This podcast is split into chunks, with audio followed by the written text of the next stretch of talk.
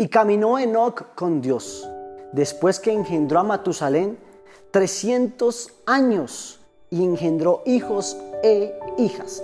Génesis 5, verso 22. Hoy quiero hablar del tema siendo el mejor ejemplo.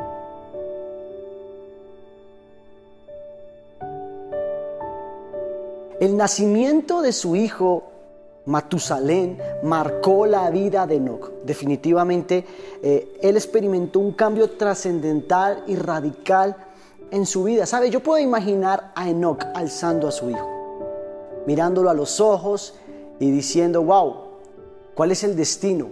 ¿Qué es lo que le espera a mi hijo Matusalén? ¿Seré un buen ejemplo? ¿Seré un buen modelo a seguir? ¿Será que este hijo quiere seguir mis pisadas? ¿Quiere seguir caminando por donde yo pise? ¿Sabe? Ahora sostenía en sus brazos su propio destino, su futuro. Pues este hijo era la extensión de su carácter aquí en la tierra. Cuando Dios nos permite ser padres, Dios deposita una confianza absoluta en nosotros. Estamos probándole a Dios que tenemos la capacidad de poder ser padres aquí en la tierra y por eso nos entrega hijos. Y creo que Enoch estaba en esa situación. Y algo que pensó Enoch es, si mi hijo sigue el ejemplo que le he dado, su futuro va a ser de pecado, de condenación eterna. Inmediatamente Enoch tuvo una revelación, fue confrontado. Dice, si yo sigo comportándome de la misma manera en la que me estoy comportando, mi hijo va a repetir mi historia, sin permitir ni un solo día que su corazón se distanciara de él, decidió comprometerse 100% con Dios, cambiar, dar un giro total a su vida y cambiar el rumbo de su vida, ya que su hijo estaba detrás. ¿Sabe? Que este año sea un año en el cual usted camine de la mano de Dios siguiendo el ejemplo de Jesús, de su espíritu que lo acompañó todo el tiempo aquí en la tierra.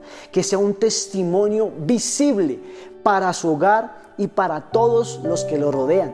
Que este año sea un año donde usted pueda ver la gloria de Dios en su vida, claro, pero que también los que están detrás suyo, los que le rodean, puedan ver a un Dios visible a través de sus actos, de su testimonio. ¿Sabe? Nosotros somos la representación visible de un Dios invisible, de un Dios que nadie ve, pero que es real, que es visible a través de su vida y de mi vida. Que este año sea la oportunidad de poder representar a Cristo de la mejor manera en esta tierra. ¿Qué tal si oramos? Padre, te damos gracias en este tiempo por la oportunidad que nos das de poder estar conectados una vez más. Gracias por este tiempo de devocional, de palabra, de oración, Señor.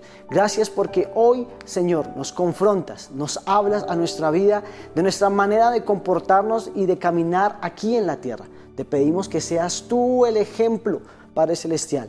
Nuestro modelo a seguir. El mejor ejemplo eres tú, Señor, pero que nosotros podamos tomar de ese ejemplo tuyo, Cristo, así como te comportaste aquí en la tierra, siendo 100% Dios, pero también 100% hombre, también tentado, también con situaciones difíciles, Padre Celestial, pero que nunca pecaste, que podamos imitar tu actitud, imitar tu comportamiento, imitar tus palabras, Señor.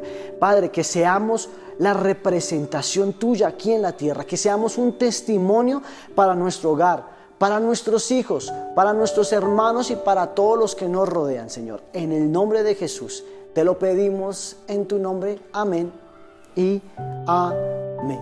Que Dios les bendiga.